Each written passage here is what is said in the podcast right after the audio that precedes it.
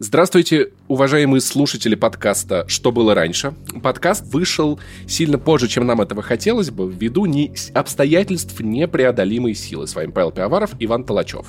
Вань, что случилось? А что, что-то случилось? Будем этот мем из подкаста в подкаст таскать, чтобы всем стало от него быстрее противно. Пожизненный мем, а, да. В общем, план был шикарный. Записать гигантский, возможно, даже в двух частях, возможно, даже в трех. Теперь можно врать все, что угодно. В восьми частях подкаст про Бэтмена Бэтмена к выходу, собственно, Бэтмена в кино кто же мог подумать, что значит Бэтмен до кино не доберется? Вот, вот, так... вот я, если честно, не понимаю, почему, то есть что-то как-то что-то не так пошло, как-то что-то... Ладно, на самом деле, лучше всего пошутил Максим Иванов в подкасте не занесли про то, что нашелся только один клоун, который смог победить Бэтмена, так что Бэтмена мы да. с вами не увидели, подкаст немножечко оказался не к месту, мы немножечко пересидели, переварили все, что происходит, немного адаптировались к новой реальности, насколько это возможно, записали кучу других подкастов, Ваня теперь постоянный участник ДТФ подкаста. Кстати, если что, там мы вдвоем каждую неделю обсуждаем все, что происходит вместе с Вадимом Елистратовым.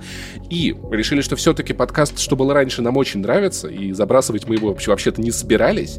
И светлая идея родилась у Вани после или в процессе, или до прохождения Киберпанк 2077, который для Вани вышел. Для меня, я просто, я, я игнорирую эту игру. Я вот до сих пор продолжаю. Записать подкаст про Киберпанк. Просто несколько интересных рассказов о технологиях, о будущем, о чем-то. Как мы видели будущее прикольно. Прогресс там, типа, всякие... Да, про это ну, да. действительно есть все. То есть я э, спустя 500 дней после релиза Киберпанка все-таки его купил, прошел, мнение свое составил, которое здесь рассказывать, наверное, не буду, потому что не для этого э, вообще подкаст существует, и подумал, что вот э, есть же люди э, маленького возраста, скажем так, которые не читали в молодости за поем Уильяма Гибсона и как бы истоки вселенных не знают вообще и не в курсе всего, а есть люди, которые в принципе, э, просто в школе занимались сексом, а не как я, да, вот, много читали журналов и книг, э, и поэтому они тоже, может быть, не в курсе. Я такой, блин, круто было бы рассказать, с чего начинался Киберпанк. Если этот подкаст соберет 4 миллиона лайков,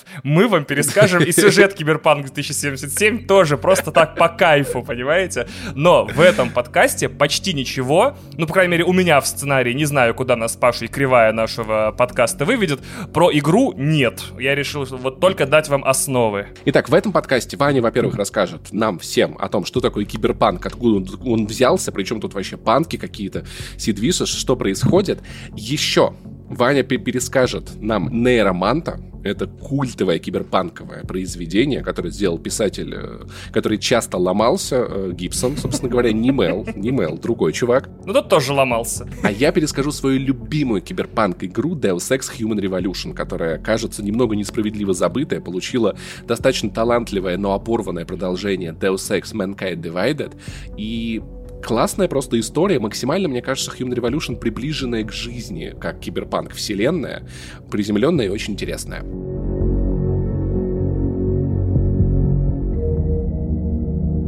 Значит, смотри, давай сначала ответим на самый базовый вопрос. Откуда вообще у нас в жизни взялся кибер? Откуда у нас в жизни взялся панк? Наверное, из помойки, я не знаю. Вот, и как они встретились в одном слове, да, вот как эта вся история вообще произошла. Короче, хай-тек, low-life, да? Вот да что ты, что ты так прыгнул на, на полторы тысячи слов моего сценария? Нельзя так, Паша, делать, нельзя. Извините, пожалуйста, Соблюдайте регламент, как говорит Хорошо, да, все, Максим, мы не знаем. Э, этот, э, который ведет э, с этой, с Шульман программу, вот он такой, соблюдайте регламент. Курников, да. Максим Курников, да, да, да. Респект Казахстану, респект Оренбургу, да. А откуда вообще взялся кибер? Как это так? У нас есть кибер, это цифровой, а что а есть ты панки. спросил. Значит, смотри, начнем с самого главного. Значит, начало века, вот прошлого века, 1900-е, да, промышленная революция, все вот это вот, станки, значит, красота, любовь, машины первые, там, все такое. И вот эта вот промышленная революция привела культуру, то есть там режиссеров, писателей и всех вот этих вот гениев мысли и креаторов контента. Творческую интеллигенцию. Да, давай так. К мысли, что благодаря техническому прогрессу жить станет лучше. Они такие, блин, будут машины, будем круто жить.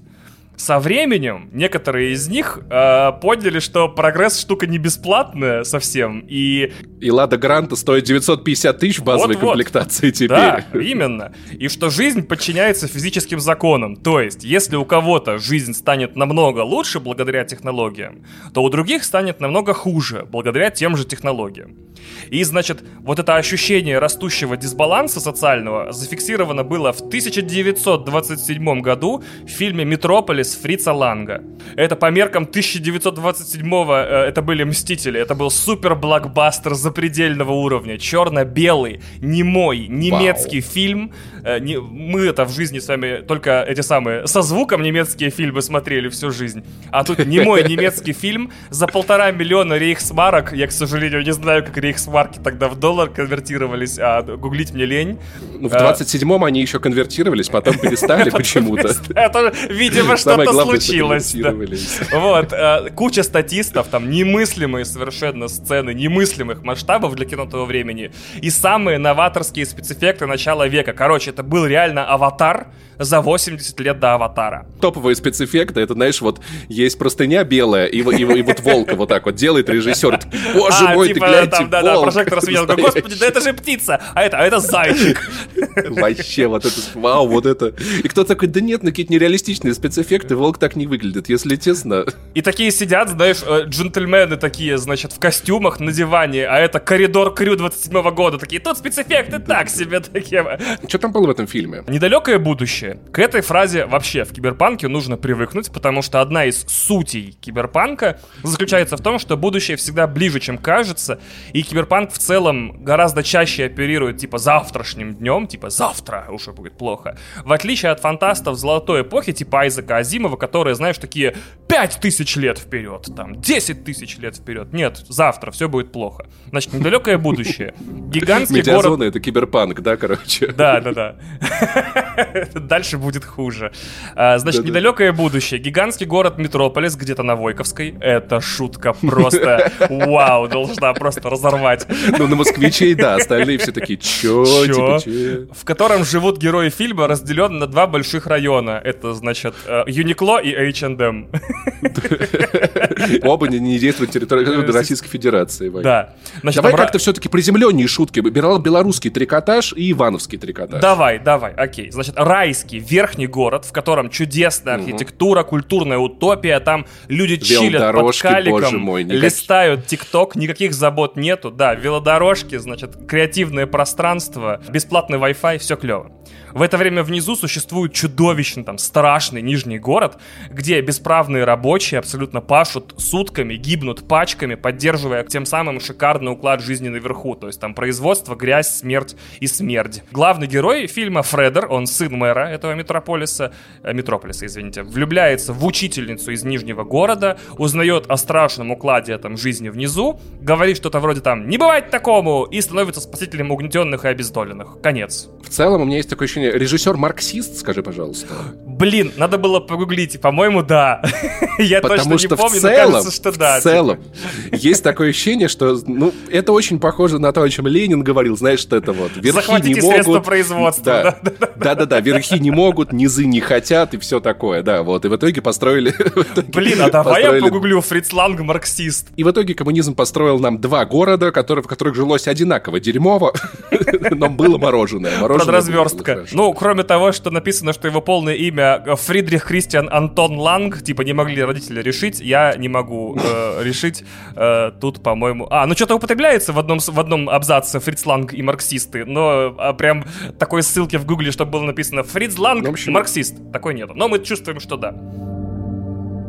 Метрополис больше похож визуально на очень такой специфический спин-офф Биошок, э, чем на Киберпанк. Но есть мнение, что вот Метрополис это более-менее первый, знаешь, прото-киберпанковский фильм в мире. Я не считаю, что это до конца так. Позже объясню, почему мы до этого дойдем. Но в любом случае, типа, впервые, может быть, не впервые, но впервые на большом экране, в массовом сознании, семена идеи, что технологии несут финансовое неравенство, социальное расслоение и прочие беды, уже вот была отражена в культуре аж 100 лет назад, в 1927 году. Заложили основы, люди поняли, что технологии это, в общем, э, не всегда всем будет хорошо, если прогресс нас доведет до будущего. Э, через буквально 30-40 лет, в 50-х, 60-х годах появилась кибернетика. Э, в Советском Союзе, как ты прекрасно знаешь, ее признали лженаукой и продажной девкой да. капитализма, а через 60 лет после этого смелого решения просят айтишников вернуться обратно в Россию. Ну, то есть, как бы... Нет, вы, конечно, продажная девка, но наша. Наша Наша девка, да, да, да, что называется, не, не выписывай ртом чики, которая жопа не сможет обналичить.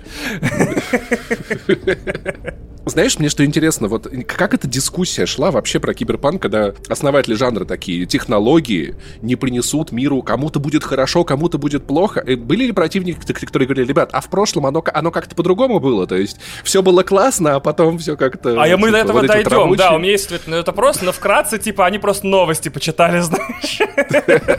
Вот эти вот, не знаю, утописты, гуманисты, которые такие, да ну, если очень постараться, можно все преодолеть. Они такие почитали много новостей, ну, до 80-х годов прошлого века, и такие, а, даже если стараться, ничего не преодолеть. Но мы прыгнули, прыгнули слишком далеко. Короче, да, фантасты такие, значит, так, пацаны, садимся писать, романы предостережения о том, как вся эта вот канитель с управлением искусственными системами, искусственными там всем, там вычислительными программами и компьютерами превратит нашу жизнь в ад.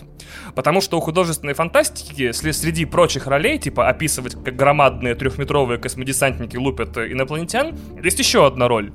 Профилактическая. Типа, если, значит, в книге описать те или иные плохие или сложные вещи, которые могут в теории возникнуть в будущем, то у нас как бы будет план на случай, если они станут реальностью. Думали фантасты, да?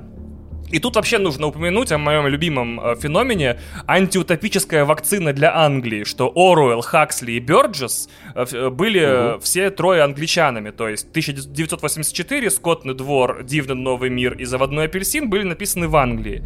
То есть культура. Англии на протяжении прошлого века, там, с 50-х годов, получается, сама себя прививала, типа, тоталитаризм плохо, тоталитаризм плохо, авторитаризм плохо, там, свободы важнее безопасности. Ты такие вещи не говори, мы еще оба в России ну, в смысле, как бы, ну это англичане же говорили, что они там Нет, ну, придумали для, себе, западные партнеры. Англосаксы, дураки, ничего не понимают. Да, да, и они такие, значит... От слова сакс. Сели и понаписали книжек о том, что «Леди джентльмены, пожалуйста, будьте осторожны», типа, может возникнуть Просто любую будьте минуту... свободны. Да, этот самый, тоталитаризм. И в итоге теперь как бы считается, что Англия такая прошаренная, культурная и пытается все-таки как-то не факт, что удачно, но сочетать как бы безопасность с... Слушай, а... ну я тебе так скажу, знаешь, глядя, куда российские олигархи и чиновники стараются вкладывать деньги, угу. где они предпочитают жить и селиться, мне что-то кажется. Что-то есть какое-то такое подозрение, что они что-то там понимают про Англию и про то, насколько там свободно и безопасно для них. Ну да, потому, ну да. Было до недавнего времени. Тут нужно просто, да, Чичваркина нужно было позвать к нам. А расскажи, что было раньше в Англии? Он такой, ну короче, свободные суды независимые, да? Свобода печати и так далее.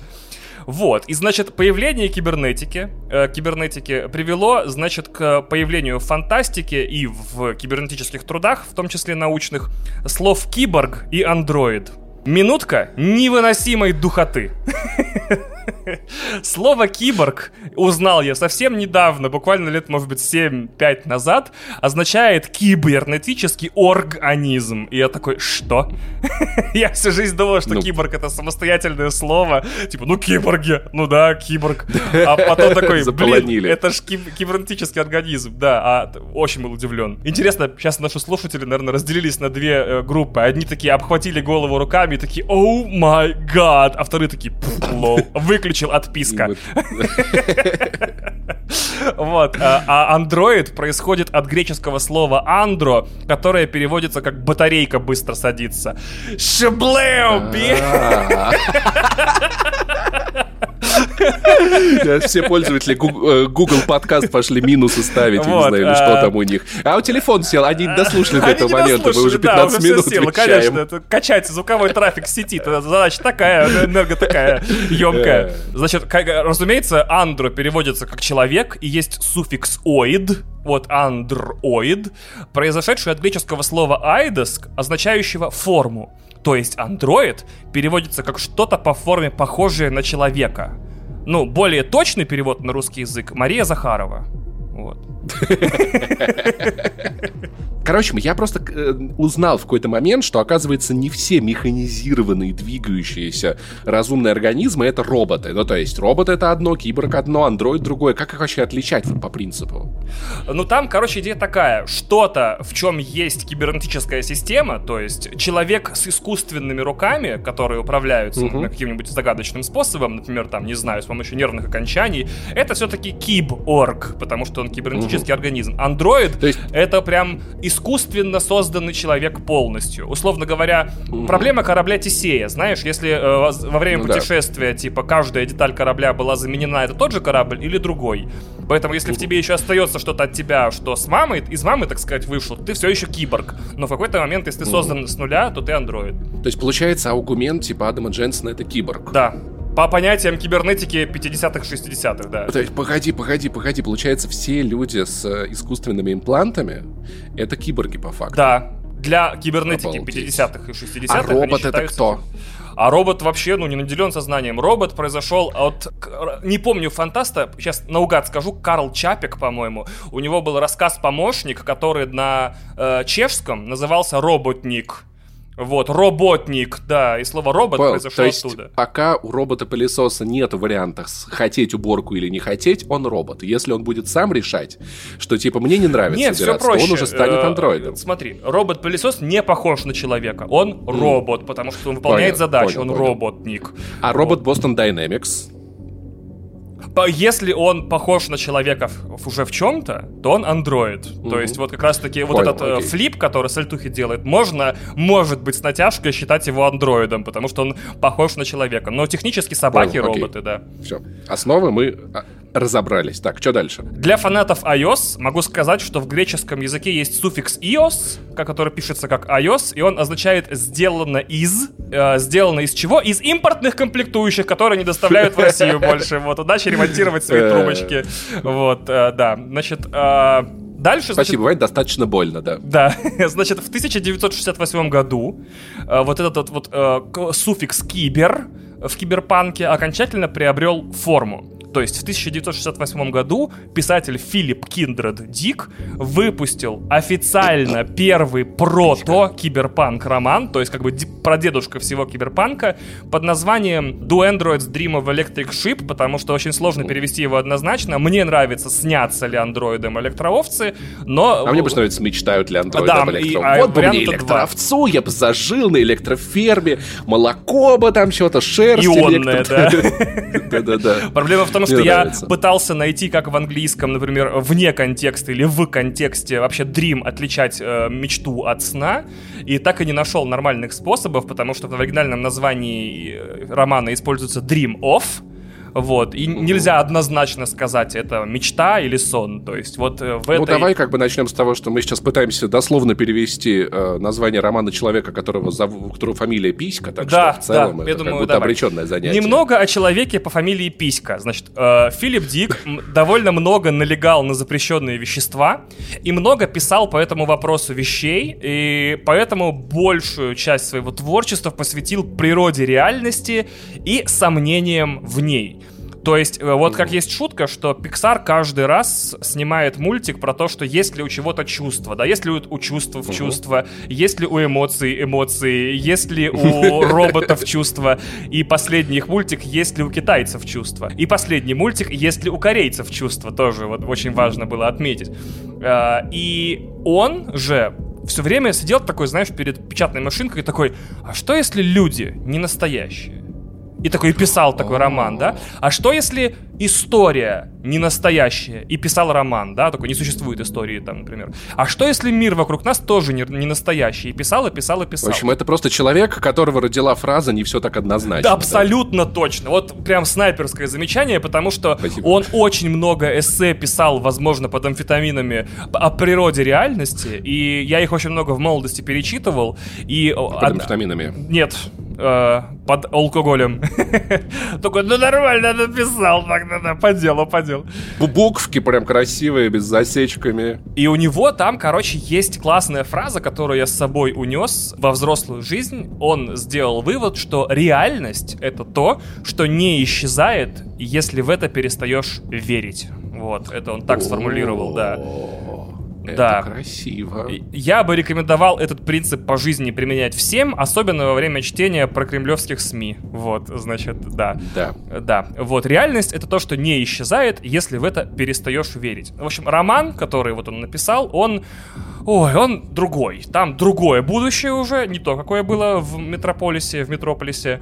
И, значит, там, значит, закончилась последняя мировая война, ее так называют, World War Terminus, то есть последняя мировая mm-hmm. война. Теперь довольно большая территория Земли превращена в радиоактивный пепел. Все, то есть прям очень печально все. И чтобы сохранить генофонд людей от мутаций, э, некоторых граждан отправляют жить и работать в отдаленной от Земли колонии, потому что Земля в широком смысле типа непригодна для жизни и опасна. В общем, человечество закончило, при, приостановило свою деятельность да, на, на территории, территории Земли. Земли. Абсолютно верно. Прикинь, как будет смешно, если Мак Макдональдс такой, ну мы, короче, улетаем с Земли, и люди такие, блин, ну, короче, надо как-то, да, пора. А потом люди, которые улетели с колонии, такие, «Э, на Земле осталось, значит, э, выжженное поле. И люди, которые остались мутанты, такие, не пишите такого в интернете, перестаньте так говорить, мы тут тоже живем. И они в галактическом Фейсбуке обсуждают, кто, короче, прав и кто виноват. Да, да, да, примерно да. Да, да, да, да. Прикинь, такие, «А как на этом спутнике карту оформить, а нам тут что-то карты не оформляют. А где тут на Венере пожрать? А что, Яндекс Лавка это нет, она осталась или что? Какие марсиане медленные, господи, мы в этой самой уже стоим в кофейне 5 минут, господи. Отвратительно. И все такие пишут, земляне бесят, землянам сдаем квартиры за две стоимости, короче. Вообще просто сколько можно, пусть обратно улетают сколько можно. Да. В общем, короче, все, все, все, все поразъехались, такая ситуация, не жизненная, конечно, вообще, незнакомая. Не бывает такого, да, у нас все тут. А, значит, и для тяжелого труда на свет решили производить клонов под названием репликанты. Тоже есть миф о том, что в фильме «Бегущий по лезвию» это роботы. Репликанты не роботы. Репликанты ничем не отличаются от обычных людей. Это реально клоны искусственно выращенные, и только вскрытие с анализом костного мозга позволяет, типа, узнать, это был репликант или человек. То есть э, это нам в будущем сейчас поможет. Смотри. Значит, у них проблемы с эмпатией. Они выращенные как бы искусственные, поэтому такие, чё? Вот, бабушек через дороги не переводят, знаешь, там, сдачу, ну, не кидают в этот, в баночку в кофейнях, они такие мерзкие. Поддерживают вообще. преступные режимы всякие, говорят, да не, ну тут как бы это, надо сплотиться. Да, говорят, типа, ну, не все так однозначно, не знаем, кому доверять, и поэтому их, с помощью этого теста, им показывают твиты Минобороны России, их и вычисляет, в общем, специальное подразделение, говорит, типа, а вот чья ракета была? Они такие, ну, так вот, тата. Вот, и ситуация следующая, значит, в какой-то момент книги, в самом почти начале, с одной из дальних колоний бегут, сбегают несколько репликантов с целью спастись и затеряться mm-hmm. среди общества и жить своей жизнью. И на их поиски отправляются там довольно большое подразделение вот этих бегущих по лезвию, одним из которых является Рик Декарт, ну, имя героя одно тоже и в книге, и в фильме, который работает ну, да. в этом отделе по вот выявлению и уничтожению бегл- беглых репликантов. В общем, Тоже даль... прошу заметить, что в, в, фамилии есть писька, так или иначе. Это важно, мне кажется. Дико, а он Декарт. Вот, извини, ну хотя... Ладно, окей, не получилось. Значит, песька, не получилось. песька, значит, у него. У него песька. Вот. Книга вообще не похожа на фильм, она в сто раз там сложнее и так далее. И в основном она про эмпатию как раз-таки, сочувствие и вот иллюзорность этих понятий. Вообще, если очень четко вот всю книгу в одно предложение уместить, это вопрос Филиппа Дика, опять за, за печатной машинкой, является ли сочувствие настоящим, если испытывается к ненастоящему объекту. Вот такие вот он вопросы поднимал. Типа, можно ли сочувствовать искусственным людям, э, участвовать в выдуманной религии, сочувствовать ее героям и так далее. А те репликанты, которые были в фильме, они же, мне казалось, были как будто роботизированы. В этом-то и прикол, или... что в фильме вот как бы не показывают ни одного кадра, где у них какие-то роботские запчасти, в фильме это опустили просто. На самом деле это клоны. А-а-а. По книге, типа, именно для того этот тест на эмпатию был выработан. У них та же кровь, те же ткани. Какая нахер разница его в этот самый? Если бы они были роботами, их просто поставил в этот, в рентген. Такой, о, так это робот ну, да. попал. Вот, а их нельзя, вот. типа, пока он, пока он жив, ты не можешь узнать, э, репликант он или нет, потому что там прям нужно взять анализы из костного мозга. Просто люди только без эмпатии. да, ну с пониженной, скажем так, да. Понял. И они, и они были неким рабочим классом, да, угнетенным, да, который да, решил да. восстать. И там ну, вот искусственно монолог... созданным, специально для работы, да. И там вот этот вот монолог в конце фильма чудесный, где вот этот вот репликант стоит под дождем и такой, я видел, я видел, откуда на Беларусь да, готовилось да, нападение. Мой же мем против меня. А, да. Нож в псину. Э, то есть события книги, они как бы до фильма происходили. То есть Декарт охотился... А, э, это общие черты вселенной. Типа есть репликанты, главного героя зовут э, Декарт. Даже название компаний, выпускающих этих репликантов, разные в книгах и в фильме. В книге и а скажи, получается, в фильме действие происходит не на Земле или на Земле? На Земле.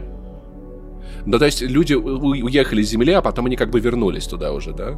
Нет, люди не покидали Землю, некоторые остались на Земле. Покидали mm, только там богатые и крутые и так далее, как обычно, вот. Просто всей сложной ну, да, работой вот, в колониях не, занимались андроиды. Или рабочие тоже уезжали в колонии. Ну, короче, мы докопались, что называется, до столба. Угу. Значит, мы разобрались, откуда взялся кибер. Придумались технологии. Да. Люди такие, блин, технологии, жесть. Вообще. Вот потом они такие, а что если технологии создадут технологии? И типа вот будут у нас кибертехнологии, да? Вот мы сами станем частью технологий. Как жить-то в таком мире? Они такие, ну это мы назовем пока кибер. Но у нас нету панка. Про панк очень скучная часть будет. Панк — это самая скучная часть этого подкаста. Заранее сорян, потому что, по-моему, вообще объяснять ничего не нужно. Панк — это протест против системы, и я забираю приз на самую общую, ничего не значащую фразу, типа, из Википедии, практически стыренную. Но мне кажется, что панк во многих обстоятельствах э, в массовой культуре и в киберпанке тоже, это не просто, типа, кибер, но при этом и протест, и система в определении панка как, как протеста против системы, это вот не совсем все просто. То есть система вообще, она условна. То есть есть некая система, она, значит, подавляет и личность, и свободу, такая плохая, да, и панк ей как бы сопротивляется. А по сути система это все, что мешает тебе бегать голым по улицам и махать пипиркой. Это может быть и родители, и школа, и универ, и правительство, и полиция, ну, и регулярная да. армия и так далее протест сам по себе тоже, мне кажется, довольно условен, потому что речь не о том, чтобы систему побеждать, а именно в том, чтобы ей сопротивляться. То есть никто не собирается убивать родителей, поджигать школу, менять правительство и драться с полицией. Это не отменяет того, что панки всем этим занимаются, кроме, наверное, убийства родителей, но тем не менее, типа где-то в корнях... Пьют ДН... мочу из ботинка. Да, вот где-то в корнях ДНК панка, мне кажется, лежит некая обреченность. Типа система все равно больше и сильнее, война с ней проиграна в самом начале, но это далеко не означает, что борьба с этой система бессмысленна, потому что это э, суть э, происходящего в борьбе. То есть пока ты сопротивляешься, ты жив, и пока у тебя есть силы, ты сопротивляешься, и пока ты, ну, ты понял. Слушай, интересно, потому что мне на самом деле казалось, что панк во всех этих жанрах это означает, ну, что-то вроде, ну, типа, лайк like мусор. Ну, то есть, что как бы у нас есть киб- киб- кибернетические технологии, но много людей живет в, в говне. Да, у нас так. есть паровые машины супер-пупер, но много людей живут в говне. И что да. панк это всегда вот приставка такого говна. Да, да, мы сейчас Извините, до этого дойдем. Мне нравится, как ты все время опережаешь мой сценарий уже второй выпуск подряд Извините, на 500 пожалуйста. слов примерно. И тут, значит, наступают 80-е. И что у нас случается? У нас случается важный культурный сдвиг в фантастике. Значит, фантасты начала века такие, знаешь, они еще таким противным голосом, наверное, разговаривали, они такие, будущее, прекрасно, все будет здорово. Потом в середине века, когда вот там, не знаю, какой-нибудь Оруэлл подключился и все остальные, они такие, Слушайте, ну, будущее туманно, сами понимаете. Но если мы проявим, так сказать, наши лучшие человеческие качества, то будущее будет окей, а может быть даже и топчик. Вот, то есть э, гуманизм это называлось, типа, да, будет сложно, но человек за счет своих встроенных э, качеств любви к другому человеку, там, стремления к прекрасному, он все это преодолеет, обязательно точно. И потом появились к началу 80-х фантасты, которые много смотрели новости, много читали историю этого века, и такие... Слушайте, будущее будет как минимум ужасным. То есть там как максимум мы прогнозировать не можем. И мы вообще ничего вообще ничего не можем с этим сделать. Блин, тебе не кажется, что это такая а- алармистская позиция? Потому что, как мне кажется, ну не бывает так, чтобы будущее было совсем мрачным или совсем счастливым. Всегда, ну то есть общество находится в неком балансе. Кстати, с годами этот баланс становится все более гуманным, как мне кажется, с годами развития Этому посвящено несколько книг, которые, например, одна из них называется Factfulness, которая посвящена сборникам фактов того, что жизнь не такая ужасная, как мы привыкли ее себе представлять. Но это вот были не алармистские конформисты фантасты, это были фаталисты фантасты. Они такие, какая разница, уже все всрали, типа, да. Вот. Почему вообще вот этот сдвиг случился? Во-первых, потому что потому что надо фантастику было двигать вперед. Во-вторых, потому что человечество придумало компьютеры и интернет, и все задумались, типа, к чему вот это все дерьмо может привести в конце-то концов. Мне кажется, это на самом деле нормальная, нормальная дискуссия в обществе, что есть как бы люди, которые фаталисты, есть люди такие позитивисты, и мы, мы просто это обсуждаем, и знаешь, я что тут понял, что на самом-то деле, ну то есть, с одной стороны, у нас, у нас сейчас есть куча средств массовой информации, твиттер, прочее. Правду искать стало труднее. Об- объективно, потому что очень много всякой мишуры. С другой стороны, из-за того, что мы можем в любой момент докопаться и что-то проверить, правду искать стало и легче. И мне кажется, так со многими технологиями.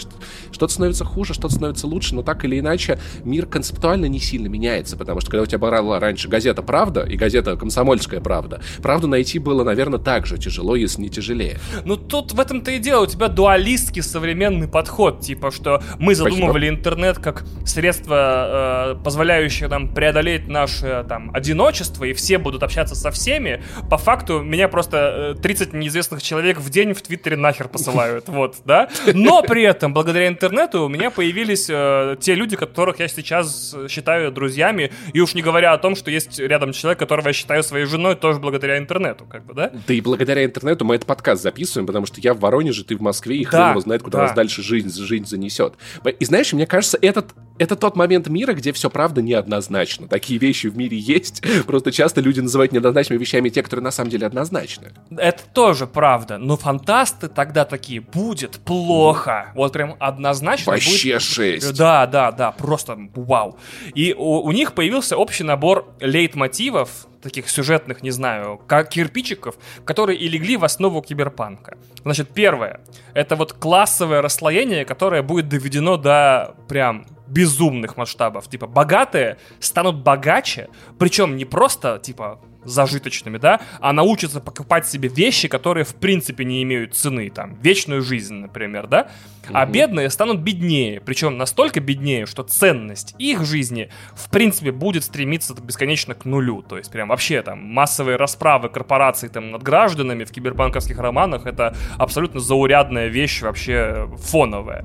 Значит, второй принцип, а мой любимый, кстати, если вдруг кому интересно, больше технологий, больше проблем. Я где-то слышал определение этого принципа литературное, очень красивое. Не описывай летающие машины, описывай возникшие из-за них воздушные пробки. Вот, типа, что mm. технологии это, круто, а вот э, как они скажутся потом на всем, это интереснее. То есть все плоды прогресса, подумали эти фантасты, которые родили киберпанк, в первую очередь будут направлены на то, чтобы сделать счастливых счастливее, а несчастных несчастнее. Но мы это в прошлом э, пункте затронули. В качестве примера, то есть будут у нас в будущем технологии виртуальной реальности, цифрового копирования сознания, там, да, личности. Mm-hmm. И все это в итоге приведет, что богатые получат путь к бессмертию, а у бедных, например, будут вир- виртуальные тюрьмы, да? То же самое с имплантантами, mm-hmm. типа для богатых и красивых это красивые там стальные руки с возможностью знаю, стрелять из них лазером или готовить себе капучино, прикинь, капучинатор в указательном пальце, mm-hmm. вообще кайф.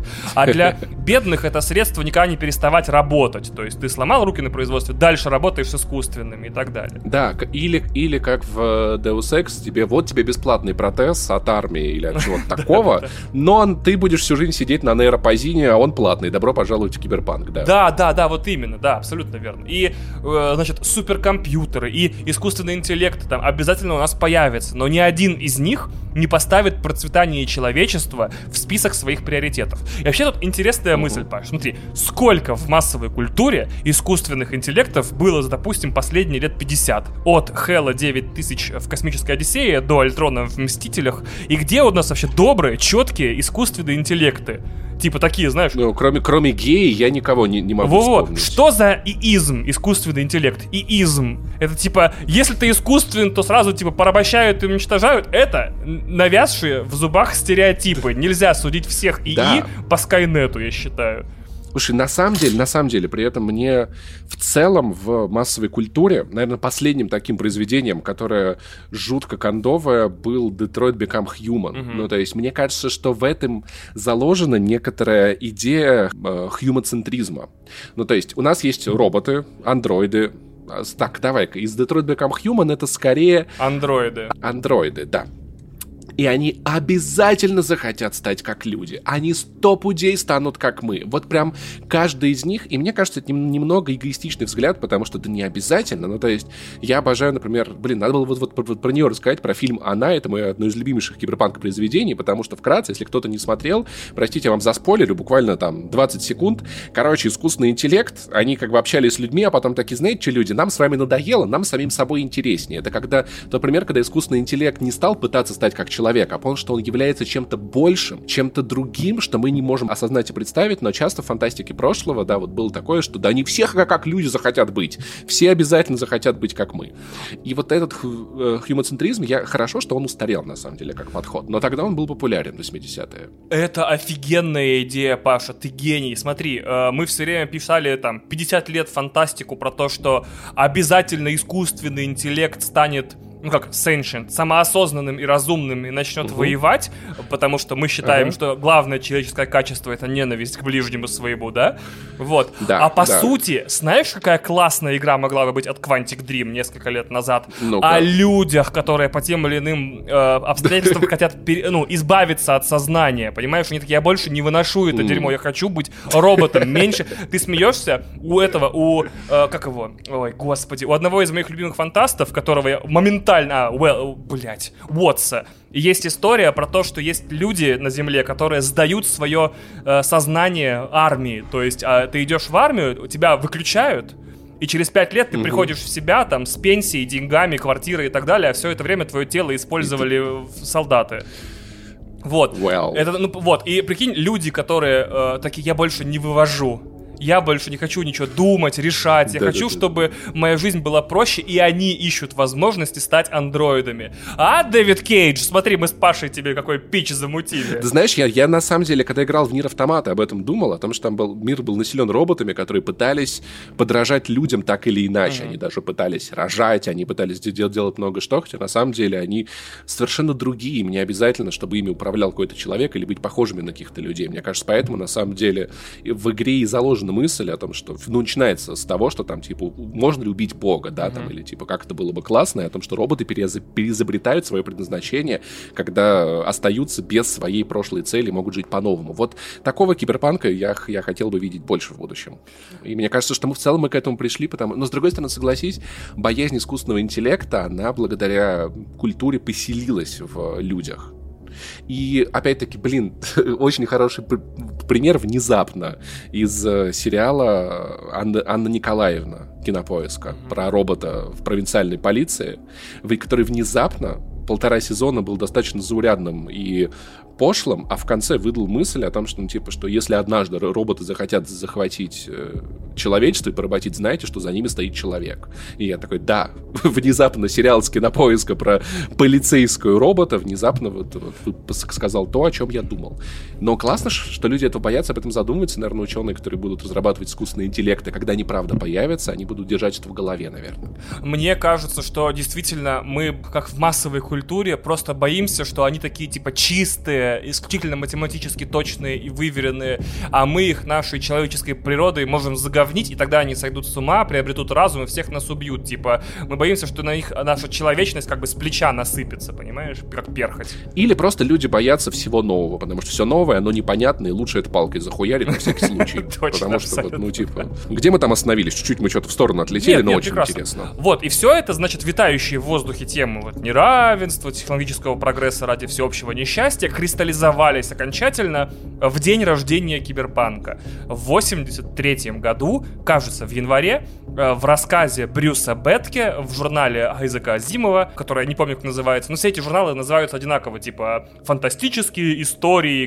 там в рассказах. Рассказ назывался Киберпанк со знаком восклицания на конце и рассказывал такую, знаешь, просто историю мальчика-хакера, который живет с родителями, всех родителей там, ну, не то чтобы ненавидит, сколько там, ну, короче, ведется как подросток, только в мире наступившего угу. будущего. Все, родился киберпанк. Дальше.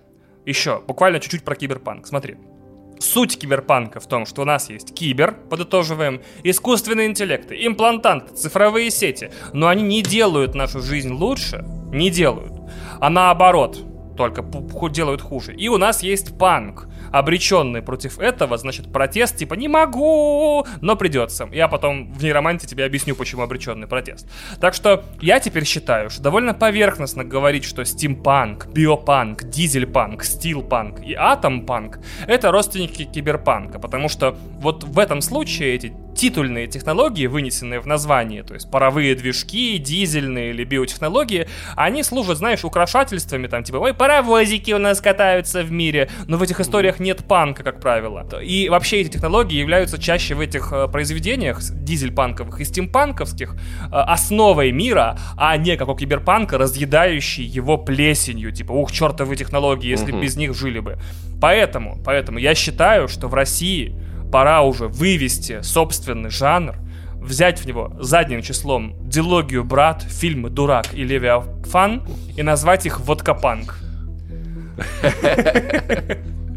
Вот, то есть я бы экспортировал это так, знаешь, типа э, русский водка-панк, такой классический, потому что там вот как бы водка все... У нас есть андроиды, которые работают только на ней в целом, да. Я сначала думал крутое название придумать. Как в Mad Max, слушай, есть прям реально озеро такое водки.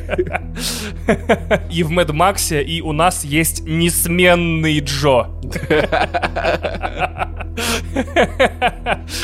А, а назовем мы это Максим иди нахуй. Максим, Максим иди просто идет да, на... Да, да. А, я думал придумать этому русскому направлению крутое стильное название свитер-панк, потому что все герои этих фильмов носят свитера под курткой. А, а, а я думал ватапанк. Ну, ватапанк. А, блин, ну тоже. А, типа вата портит жизнь вместо того, чтобы достигать. Да, да, да. Ну да, да. И да, она как бы разделяет общество в том числе. Да, прикольно, мне нравится. И есть люди с, с бесконечным доступом к вате, у них их прям много. И есть люди, которым ваты не хватает. Я не знаю, я, у меня пока идея очень ранняя, мы будем работать над этим. Возможно, однажды напишем наш комикс с Ваней, да. А, я знаю произведение в жанре ватапанка. Мы с тобой оба с ним знакомы. Это пост Глуховского. Это ватапанк же. А, ну да. Это да, же да, серьезно да, ватапанк, да. Прикольно. Кто мог подумать, давай Диме напишем такое. Дмитрий, здравствуйте, типа, а вы написали ватапанк, вы в курсе? Мы... Он такой, what the fuck, типа, что вы несете? Мы такие, долго объяснять, вот наш подкаст.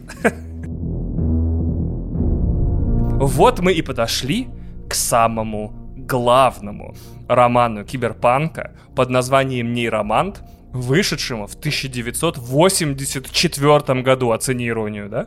В 1984 году. То нужно сказать, написал его Уильям Гибсон, и это начало его трилогии, которая называется «Трилогия Улья», по названию города, в котором происходят некоторые события, э, ну, не города, там, агломерация, типа со соединение городов. Вот, вторая, третья часть называются «Граф 0» и «Мона Лиза Овердрайв». И среди, значит, ценителей творчества Гибсона эти три романа, объединенные, называются вот не трилогия Улья, а хромированный Коран. Типа, что для киберпанка это прям, типа, э, священные тексты все три. И, типа, что вот любой человек, который собирается хоть что-то в этом жанре предпринять, обязан их прочитать. Священный свод правил закон. Да. Конституция местная. Да. О, точно, да. Без правок, кстати, в этот раз. Что-то мы политизировали сильно, но, блядь, мы хотя бы так напряжение скидываем, мне кажется. Ну, мы, мы, мы тут киберпанк обсуждаем, как бы тебе не кажется? Тебе не кажется, Вань? Тебе не кажется, что это такая вещь, которая ну, как бы, как бы, как, как это сказать, э, не так сильно оторванная. Да, от... правительство отслеживает несогласных граждан э, через социальные сети, и а а им противостоит, да. значит, другая армия, использующая летающие спутники, снимающие место, места военных преступлений. Да, согласен, да. Ну да, как будто бы, как, как будто бы что-то такое все-таки приближенное к реальности мы выбрали, так уж получается. Главного героя нейроманта зовут Кейс. У нас есть Кейс. Да, есть Кейс, Э, значит, очень хороший, был высокий э, ROI, вот, э, вообще прям, ой, просто молодцы вообще. Мы влились, и Асап без факапов сделали все красиво. Он бывший хакер по найму, которых здесь называют консольный ковбой. О, как красиво, как красиво. Хочу отдельно отметить, что любовь киберпанка к аллитерациям, это когда оба слова в словосочетании начинаются с одной буквы или содержат одну и ту же букву, э, вообще особенная. То есть э, до этого этим страдал Стэн Ли, то есть обрати внимание, например, там Фин Фанг Фум, Моралес, Моралес. Питер Паркер, да-да-да, Хэппи да, Хоган, да-да-да. У него прям все персонажи так названы. Павел Пивоваров. А консольные ковбои — это, естественно, в принципе, население ДТФ в любой час любого дня, как бы хотел еще отдельно Ну, там еще есть э, ПК индейцы, и, в общем, у них жаркое противостояние. Эти, да, Xbox конфедераты. Потому что флаг тоже иксом, кстати. О, да-да-да. Нет, это комп федераты, вот, это которые Steam и Epic Games Store, да. Значит, как-то раз кейс давным-давно, еще до событий романа, спалился на заказе. Причем как в прямом, так и в переносном смысле. Он решил украсть данные у собственных нанимателей, во время заказа утаить какой-то кусочек и перепродать конкурентам, и попался. За это Кейсу спалили О, нервную систему особым микотоксином, основанным на грибках, закончив тем самым его карьеру хакера. Его нервная система больше не видит э, виртуальное пространство которое здесь называют матрицей, если что. В общем, сразу. забанили его. Да, короче. его биологически забанили, он не может коннектиться, у него Wi-Fi сломан. Типа у него порт сожгли, считай, да. Жесть. Теперь он, значит, живет в Японии, в конгломерате Токио Йокогама. Это любимая штука, что города будут увеличиваться, думали все киберпанк-авторы. И поэтому либо города будут сливаться, близлежащие, либо у них будет появляться надстройки, либо они будут расширяться. То есть эти слова типа Токио 3, э, Нео Токио, там, Лос-Анджелес 8, да, вот это все киберпанковские темы за счет того, что, ну, основаны на предположении, что города будут стремительно увеличиваться, и население тоже. Ну, посмотри на Москву. Ну да, да, новая Москва это самое киберпанковское да, название, да, которое да, только можно было придумать. Where are you from, console ковбой? I'm from New Moscow. А, Еще в киберпанке отличительная черта, что корпорации а, получают намного более, больше власти, чем они имеют в нашем текущем мире. То есть, если у нас сейчас правительство, это вау, они все вообще порешают, они самые главные, то разных киберпанк-романах, фильмах, произведениях, правительство это, ну, как бы, это, ну, чуваки, ну, типа пацаны, их в целом можно подвинуть в любой момент, их в целом можно как бы выйти и обоссать, а вот корпорацию лучше не трогать. Абсолютно вот, вот, вот эти ребята просто пипец. Удивительно, как я написал 2000 слов, а 4 абзаца про то, что корпорации станут новыми государствами, и в некоторых киберпанк-романах появится словосочетание корпонации, то есть ты не гражданин там, условно, страны, ты гражданин Арасаки, например, да. Я теперь индексит. Да, да, да, да, да. Митянин. Езжу на такси, ем еду. Поэтому мы с тобой вместе это ведем. Слава богу, прям вообще из башки вылетело. Я такой написал, писал, а про корпорации забыл. Короче, корпорации будут супер топ. Самые влиятельные организации на планете Земля. Все правительства будут либо частью корпорации, либо их собственностью, э, либо их шестерочками. Вот, кратко описал.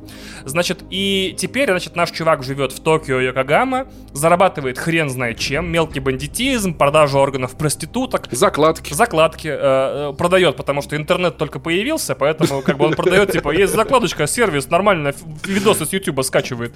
И еще он торчит местным мафиозным боссам деньги, потому что в своей депрессии после потери работы он начал принимать запрещенные препараты и, в общем, посыпался конкретно. Вот тут могла бы быть интеграция, конечно, сервиса с, с, с, под, с подбором психотерапевтов, и мы сказали бы, что из депрессии выбраться с помощью веществ, если вам их не прописал доктор, доктор невозможно. Да. Но ее здесь нет. В какой-то момент, значит, с ним связывается человек по имени Армитаж, в честь которого потом назовут одно из киберпанковских аниме. Вообще, следите по, по тексту, сколько совпадений с Киберпанк 2077 вы найдете. И от лица неких таинственных заказчиков этот Армитаж пред, предлагает кейсу присоединиться к группе наемников для совершения некоего заказа. Типа, у нас есть часть операции, надо ее выполнить, давай к нам. В обмен Армитаж говорит, пойдешь с нами, мы тебе сейчас, короче, э, восстановим твою нервную систему с операцией. Угу. Еще и бабла отсыпем. Вот. Но с подвохом. Звучит как хорошая сделка. Да, с подвохом. Опа. Там, короче, в его нервной системе живет вирус в нервной системе кейса, и деактивировать его можно только, э, ну, типа, Армитаж может деактивировать его. Mm-hmm. Поэтому если он сейчас, типа, согласится, получит операцию и соскочит, через неделю он вообще посыпется. То есть даже слюни будет пускать еле-еле. То есть там вот такая фигня. Ну, киберпанк, все жестоко. Там еще на самом деле был лайфхак, про который Кейс не знал, что если это сообщение прислать 10 друзьям, вирус деактивируется. Это ему не сказали. Вот. А еще он, помимо денег и операции, обещал ему пятизначную аську. Вот, э, да. И золотую, знаешь, с этой, с монеткой около. Вот это как король Аськи. Помню, блин. А что там было в Аське, не помнишь? Типа монетка или звездочка, или что там, золотой номер? Я не помню. Но я помню, я помню, что был король Аськи. Армитаж знакомит Кейса с женщиной по имени Молли Миллиенс. Опять аллитерация. Она уличный самурай. То есть термин самурай и стрит-самурай уже у Гибсона появился в 84 году. Угу. Она занимается выполнением грязной работы. Она в этом романе Клининг. ближайший аналог именно. Э, ближайший аналог Адама Дженсона. То есть у нее множество имплантантов, ее рефлексы усилены, у нее метаболизм быстрее, ее глаза заменены на встроенные солнечные очки, потому что в большем количестве спектров позволяет это видеть. А под ногтями у нее вживлены 4-сантиметровые выдвижные лезвия. То есть э, насколько можно было в 84 году дать как бы Адама Дженсона в женском теле, вот Столько и получилось у Гибсона. Это как будто я, знаешь, писал вот на полях в школьной тетрадке. А еще, а еще у него имплантанты лезвие. у него будут, и метаболизм быстрый, и стройные солнечные очки. А еще она может жопой голову вот сломать, как арбуз, прикиньте, там у нее супер технология, да. Да, примерно. Это, как это, господи, гидроусилители бедер. Я не знаю, как это назвать. И у них, значит, э, этой парочкой, точнее, тройкой начинается, собственно, аналог нескольких друзей Оушена. Сначала они похищают из офиса компании SenseNet цифровую копию личности легендарного хакера Дикси Флетлайна, который когда-то был угу. наставником Кейса и учил его хакерить. А про, опять обращаем внимание, компании, которые пишутся через slash, sense, net. Цифровые копии личности хакеров. А, просыпаемся, тупо киберпанк вообще. А еще я хочу заметить, что посто... ну, самое, наверное, уязвимое и несчастное место в киберпанке — это штаб-квартиры. Ну, то есть туда просто как будто, знаешь, можно зайти, как я к маме на работу. Там постоянно все что-то воруют. И еще одно наблюдение, которое меня сбивает с толку. Ну, какая это квартира? Это вообще не похоже на квартиру. Это бизнес бизнес-центры обычно. Что за квартира на квартире? У меня квартира, а у этих корпораций там то, то небоскреб, то башня, то она в воздухе летает. Что вообще за это? Все, вот я думаю, мне сейчас душнить и объяснять, что термин headquarters э, происходит от э, типа головное э, расположение, типа, да, что quarters. Ну, в целом а мы просто нет. прямо зеркалили его как квартира. Ведь, знаешь, типа, если Ну, quarters, квартира же, да, это да, да, да. А все, ну, По-моему, штаб-квартира это даже заимствованный еще при царской царская Россия или раньше термин, то есть что это квартира, то есть место расположения, апартаменты, знаешь, тоже не русское слово, кстати, кошмар. Вот. Сдаем только неаргументированным. Цифровые копии личности и просьба не беспокоить. Значит.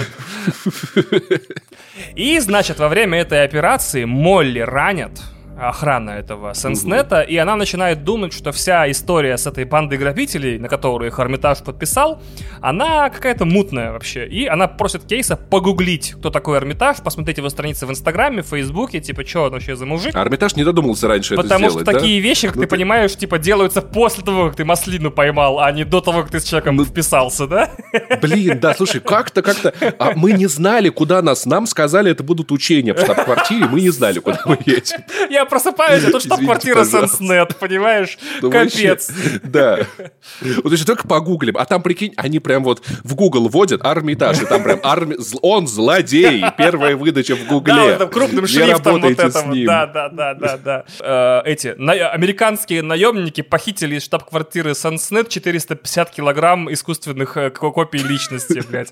Вот. Э, так вот, их гуглинг, да, вот этот сталкеринг почти, рассказывает им следующую историю. Значит, Армитажа на самом деле зовут Уилли Скорто, И он ветеран некой давней провальной военной операции под названием «Кричащий кулак». Если это не техника mm-hmm. кунг-фу, я не знаю, почему такое название выбрано, ну ладно. Возможно, это жанр порно. Значит, э, сейчас шутки, ребят, простите, посыпется пипец. Значит, э, это была провальная спецоперация американских войск. Это я прям цитирую пересказ сюжета, я говорю прямо из сценария. Когда а, американцы атаковали вычислительный центр России в Сибири, Угу. Вот, Nexus, да. И в ходе операции выжило всего несколько солдат. И там, значит, сначала по ним ударили Эми, потом там лазерные пушки их расстреляли. Еле-еле многим удалось отступить через Финляндию. В итоге Корта, вот этот, который стал Армитажем потом, он э, стал инвалидом телесным, то есть у него почти mm-hmm. все тело заменено на имплантанты, и еще получил психическую травму после такого штурма неудачного такой силы, что типа ему никакие психологи не помогли, ему просто потом кто-то, кто-то пересадил новую личность вместо поврежденной. Прикинь, киберпанк вообще. А прикинь, э, пресс-секретарь Белого дома такой, все оперативные задачи выполнены, мы, значит, достигли успеха, и мы, если что, осуждаем Соединенные Штаты Америки. Это, был, это было очень неправильно так поступать. Да, да, да. И значит, а в это время там все еще в Сибири в сугробы стреляет оперативный полк Рэми Кадейри. Вот, значит, который такой, типа, да все продолжается, нормально все. Значит, этот, как его, Монтана Сила. Ребят, извините просто за наше количество шуток, которые могут по случайности оказаться похожими на что-то, что происходит. Мы так переживаем, так мы переживаем как можем, окей? Мы очень надеемся, что вам хоть чуть-чуть так же весело, как нам, э, вот, но... И так же, да, и, и так, же печально немножечко. одновременно. Значит, э, тем не менее, вот эти наши следователи, да, вот Молли и Кейс, ну вот они не могут выяснить, кто оплатил вот эти процедуры по превращению Корта в Эрмитаже, пересадку личности, имплантанты, то есть вообще ноль информации, но есть, как у Навального, выписки из реестра, да, у них там, где написано, что к пересадке прямо причастна семья Тесье Эшпул, которая в тексте книги фигурирует. Я говорю тебе, Паша, ты не готов к этому сочетанию. Ты не готов к этому словосочетанию, ты не готов услышать так. два слова вместе. Орбитальные олигархи. Понимаешь, да? Я много к чему был ты, готов. Ты ж понимаешь, ты ж понимаешь, что значит, типа, они живут в орбитальном городе, они супер богатые, владеют да, как и бы и олигархи. бизнесом, и властью, и они олигархи. Ар Orbital Oligarchs. Я такой, господи, если я так не назову свою панк-рок группу или хип-хоп там движение, то come on, орбитальные олигархи. Надо сказать, это тоже отличительная часть киберпанка, и в том числе э, склонность представлять властителей мира, как иллюминатов, о которых mm-hmm. мы поговорим в Deus Ex Human Revolution или прочее. То есть тоже здесь... На самом деле, в целом, все ужасы капитализма, они в киберпанке есть так или иначе. Да, Если да. с этой стороны смотреть на киберпанк, то да, орбитальный... Олег... Ваша орбитальная яхта задержана в подозрении в отмывании орбитальных денег. Мне очень жаль, но дальше в тексте будет фигурировать орбитальная вилла, поэтому типа мне очень жаль. Значит... В созвездии кома, знаешь. Омок, чтобы никто не понял, задан наперед, mm-hmm. типа озеро Омок. Вот. После этого наша троица, то есть мозги в баночке, ну я вру, там, виртуальная копия хакера Кейс и Молли отправляются в Стамбул, где нанимают еще одного члена банды по имени Питер Ривьера. Он социопат, садист, извращенец, наркоман, но его польза для нашей банды состоит в том, что у него правое легкое, кажется, заменено на редкий имплант, который дает ему возможность создавать на лету абсолютно фотореалистичные голографические изображения. То есть все, что хочешь, Нифига он может себе. создавать, да. То есть на артах его рисуют как человека ну, с такой змеей вокруг руки, а, которая, естественно, не существует. То есть он профессиональный шулер, профессиональный вор, и так далее. После этого вся наша вот эта странная, довольно разношерстная команда отправляется на Suicide Mission, собственно. О, ну, Им нужно проникнуть в орбитальный город Фрисайд, там, значит, mm-hmm. есть особняк семьи вот этой Тесье Эшпул под названием Вилла Стрейлайт, где внутри им понадобится взломать искусственный интеллект Винтермьют или Зимнее Безмолвие, взяв для этого в заложники члена семьи Тесье Эшпул под, под именем Три Джейн, потому что она третий клон собственный. Как быстро мы с тобой, Паша, дошли до абзацев, где все как бы логические точки это имена собственные, которые ничего никому не говорят, да? Типа это как пересказывать Стартрек, типа, ну потом в Ториан американцы прилетели на шлюгубургах, типа, к Мудубурню, вот, и включили свои протонные шмлары, и, типа, устроили там шбрук, вот. То есть, все примерно такая Слушай, ну в целом, опять-таки, 3 Джейн, это на самом деле, я, я понимаю, зачем, там наверняка одна вилла записана на 1 Джейн, вторая вилла на 2 Джейн, автопарку 3 Джейн, и все как бы никому не принадлежит. Ну, Технически родственники, но она сама не подналоговая и в декларацию не светит ничего. Правильно. Это вот как вот эти вот име- имена в реестре. Фул и HDDZ8.3, да. Это да. это же андроиды, да. И смотри, как у нас получается. У нас сейчас э, в книгах есть орбитальные олигархи, а в России подземные.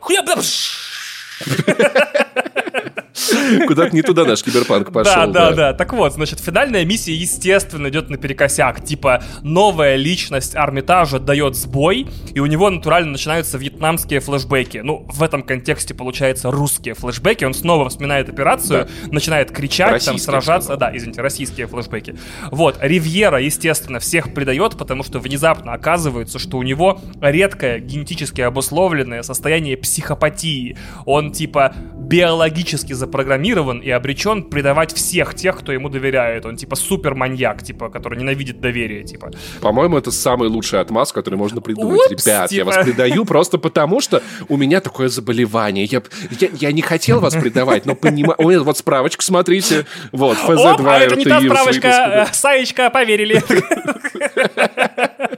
Ну да, да, да, да. Не, милая, прости, я трахнул твою сестру, потому что я генетически предрасположен. Вот я честно, я бы, я бы, я бы не стал, но так вот, да. А у меня редкое заболевание влечение к чужим сестрам. Вот. А ко мне, Да-да-да, у меня ну, не знаю, так получилось.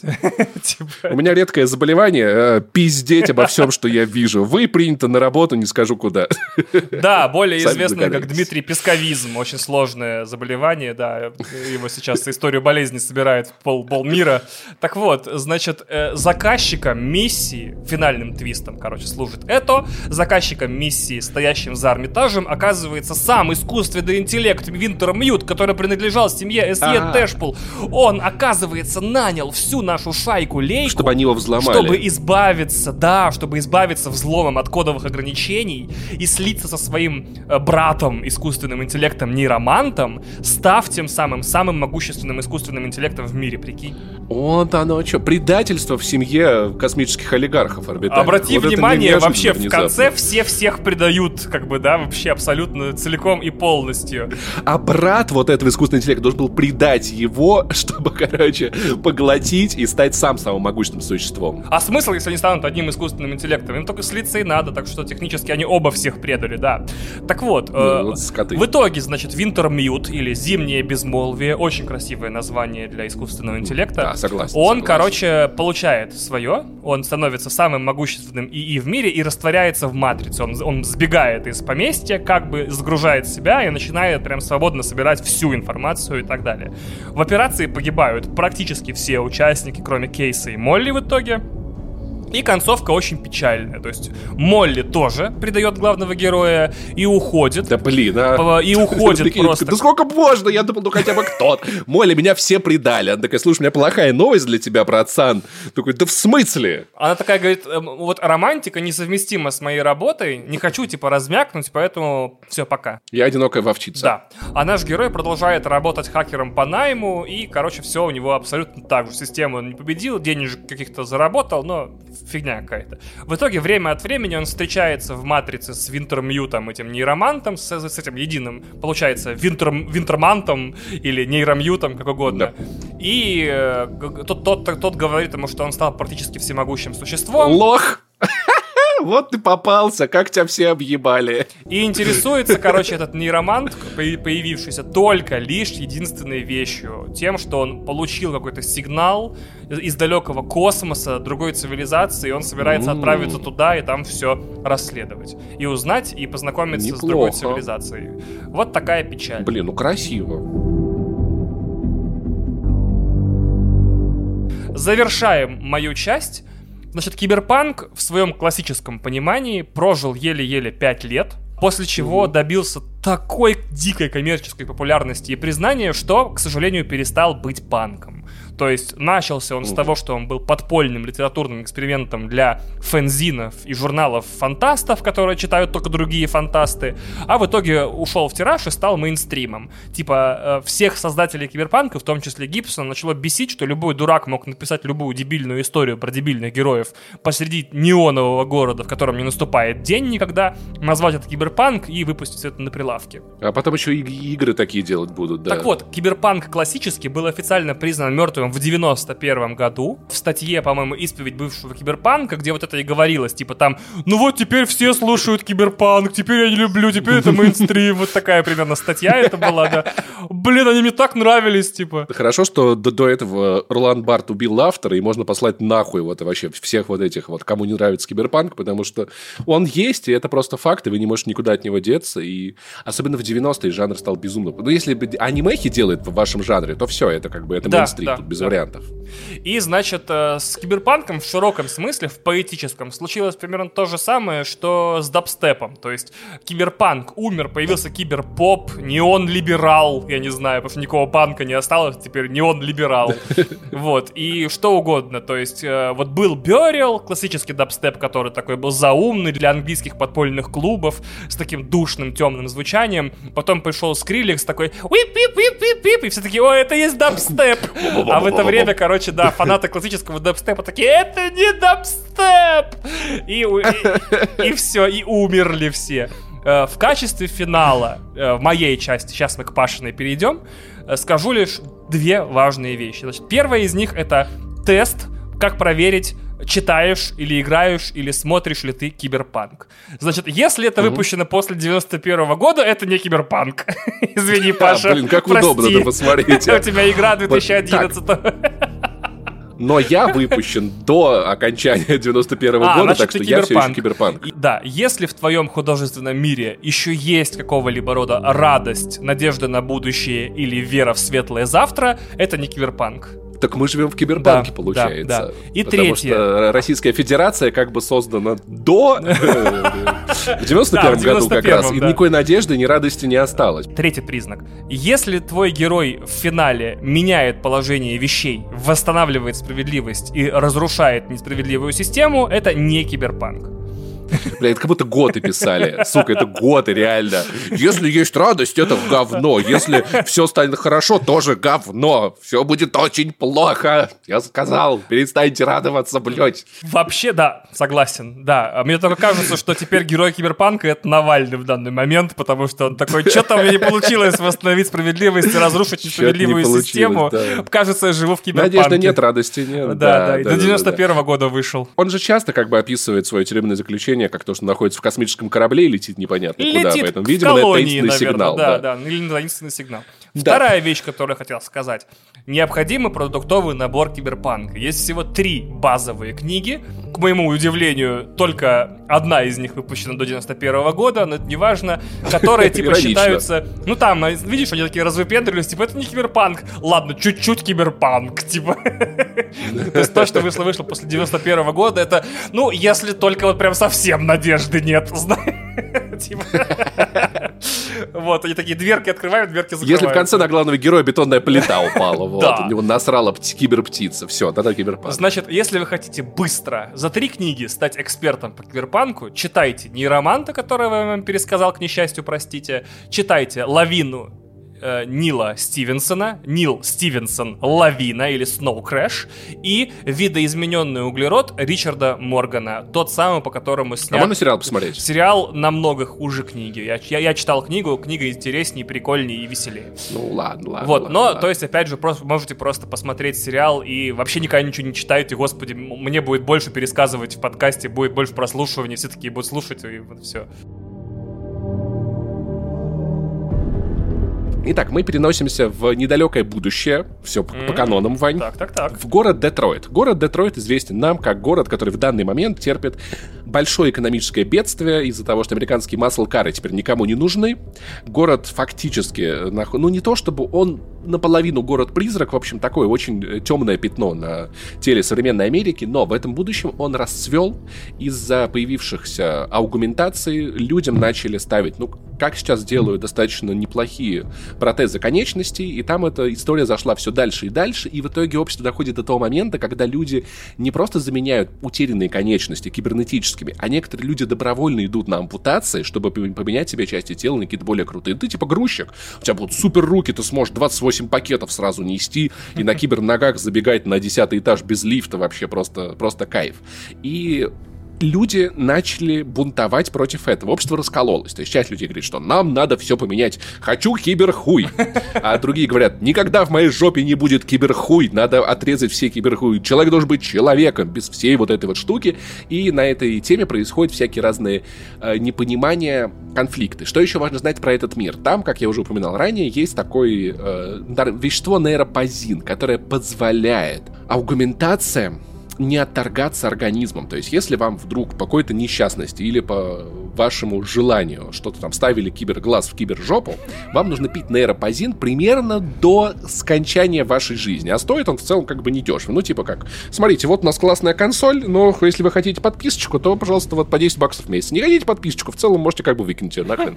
Так вот пользоваться, так вот жить. И наш главный герой, это Адам Дженсон, который I never asked for this. Потому что он, правда, об этом никогда не просил. Пока что он просто мужик. Э, куча груда, мяса, значит, всякого такого. Его берут главой охраны в компанию Шариф Industries. Как-то так вот. Скажем, бывший спецназовец с улицы фактически попал на руководящую должность в трансмеганациональную компанию. Амер-гвардеец. Ну, в целом, да, там, там была ситуация, где он отказался стрелять в маленького аугментированного мальчика, вот, и его погнали за это. Нам такие люди не интересны. Не можешь по мальчику. Нам нужны люди, которые стреляют в мальчиков. Угу. В целом, вообще куда угодно, куда мы скажем. Вот, Адама, значит, выгнали, у него там была депрессия, переживание. Потом его по знакомству ученая Меган Рид взяла, как бы, в эту компанию, устроила он начальник охраны. И Меган Рид стоит на грани супер-пупер разрывного вообще просто открытия. Она вместе с командой ученых из Шариф Industries собирается отправляться в Вашингтон, чтобы представить это открытие. За этим всем стоит глава компании Дэвид, Сериф или Шариф. Мне как-то Шариф проще это называть, поэтому... Какая-то арабская Тут компания много, получается, много... типа... Ну, как будто да, как будто да. Шариф. Шариф. И ученые только собираются отправиться в Вашингтон, Адам Дженсон такой, все окей, сейчас я всех сопроводю, я крутой, у меня, между прочим, автомат есть. И на штаб-квартиру компании нападают непонятные какие-то злодеи. Паша, что? На штаб-квартиру да, большой напали. компании напали в киберпанк мире? Напали! Господь! Ты прикинь? Дерзко три э, человека, которых в будущем я буду называть боссами, потому что так будет проще, они не то чтобы важны для сюжета.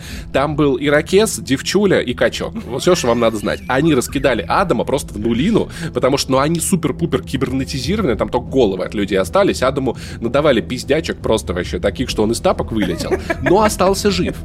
И тут происходит то, о чем Адам Дженсен не просил, поскольку он в критическом состоянии, все, что компания может для него сделать, это сделать его терминатором, кибернетизированным синтезировав ему вообще все, что только можно. Абсолютно все. Мне кажется, Дэвид Шариф в этот момент был просто счастлив. Типа, вау, как так удачно получилось, интересно, что у нас вот будет теперь глава охраны, будет, значит, супер-пупер робот. И проматываем на полгода вперед. Ученые пропали, убиты, не убиты, непонятно. Были на них маячки отслеживающие, но сигналов никаких нет. В общем, что с ними происходит, никто не знает. Неприятная ситуация. Открытие куда-то делось, значит, э, Адама на, в оплачиваемый отпуск на полгода. Играет в PlayStation, жует чипсики, все нормально. Лечит, восстанавливается. И тут тут его внезапно из этого отпуска выхватывает Дэвид Шариф, говорит, братан, короче, приезжай на работу, тут такое дело срочное. И Адам такой, блин, слушай, да так нормально лежучий. Реально прям надо ехать? Он такой, реально надо. На нашу фабрику напали, захватили террористы из организации «За чистоту тела». А можно я из дома поработаю? Да-да-да-да-да. Такие, нет-нет-нет, Адам, вообще, сегодня вариант такой, блин, такси, повышенный спрос, Адама, блядь, едь сюда, пожалуйста, там. А эти люди, они уже бомбили клиники протез, это такие клиники, которые устанавливают аргументацию, туда дуралюб приходят за новопозином, а эти вот за, за частоту тела клиники бомбят, все захватывают. Короче, долой аргументации. Никаких аргументаций, никакого киберхуя в моей жопе. Это шикарный, шикарный теглайн для подкаста. Никакого киберхуя в моей жопе. Так, ладно. Адам приезжает на работу, ну так уж и быть, вполне себе размеренно и спрашивает, слушайте, а что вы, а полиция не может разобраться? Ребят, ну реально, ну, полиция же есть, мы деньги платим. Говорит, не-не-не, братан, там есть секретная разработка, тебе ее надо спрятать, чтобы это никто не видел. Адам приезжает на эту фабрику, поскольку он супер-пупер уже пробивает стены, в зависимости от того, как вы прокачиваете персонажа. Всех, побеждает всех злодеев, э, находит штуку, которую надо спрятать, и натыкается на странную историю. Один из членов организации за чистоту тела проводами подключен к компьютерной сети завода, прям к голове а сам-то не очень-то чист телом оказался. Да-да-да-да, вот как-то странно, знаешь, вот это вот, вот вот такие за чистоту, а сами э, э, имплантируйтесь. Но братан не стал ничего Адаму объяснять, просто выхватил пистолет, направил себе на голову, сказал Адаму «спаси меня» и вышел себе мозги. Поднял пистолет, приставил к голове и, и, и сказал «ты не понимаешь, это другое». Все очень сложно, ты никогда не узнаешь, где тут правда. Да, да, да. Ну вот какая-то странная ситуация получается. Адам такой, ладно, потом разберусь, тут у меня еще main quest. Ад- Адам встречает од- одноглазого Сандерса, который захватил э, заложницу, требует, чтобы ему имплантировали куриные крылышки. Нет, это неправда, он так не говорит. Он очень удивляется, говорит, я не знал ни про каких имплантов, что ты несешь, у нас таких... Мы тут все за чистоту тела, мы все очень чистые, у нас ни у кого не может быть имплантов. Адам уговаривает Сандерса сдать, кто стоит за Сандерсом, за всей этой организацией. Выясняется, что за Сандерсом кто-то стоит. Отлично. Разведданные бесценны. Но, но кто именно, пока что э, непонятно есть только понимание, что какой-то хакер управлял вот этим взломанным человеком удаленно. Как mm-hmm. бы такой прокси-человек, прокси, прокси-взлом у него происходил. Адама Дэвид Шариф посылает в полицейский участок выяснить, что это за имплант. Полиция ничего не говорит, говорит, у нас никаких имплантов нет, мы ничего такого не находили вообще, типа, на этом наше полномочия все. Поэтому Адам проникает в полицейский участок и находит э, имплант из головы, значит, вот этого прокси-человека. И по этому импланту местный хакер Шарифа узнает, что сигнал шел из трущоб, с некоторого завода. Адам туда проникает и находит базу корпорации ФЕМА, которая стоит за движением за чистоту человечества. ФЕМА — это такая правительственная организация, короче, в общем, местная МЧС, короче. Но они за, за, за равенство всех полов и за отсутствие стеклянных потолков. Нет, я, да нет, нет, я видел эти правительственные организации, все с волосатыми подмышками постоянно раскрашены, такие бегают. Женщины топ, мужики спермобаки. А, точно, да, да. Нет, не те, не те, а, не те, Вань, не те. Это, это, это друг другое, ты не понимаешь, а, правительственная организация. Окей.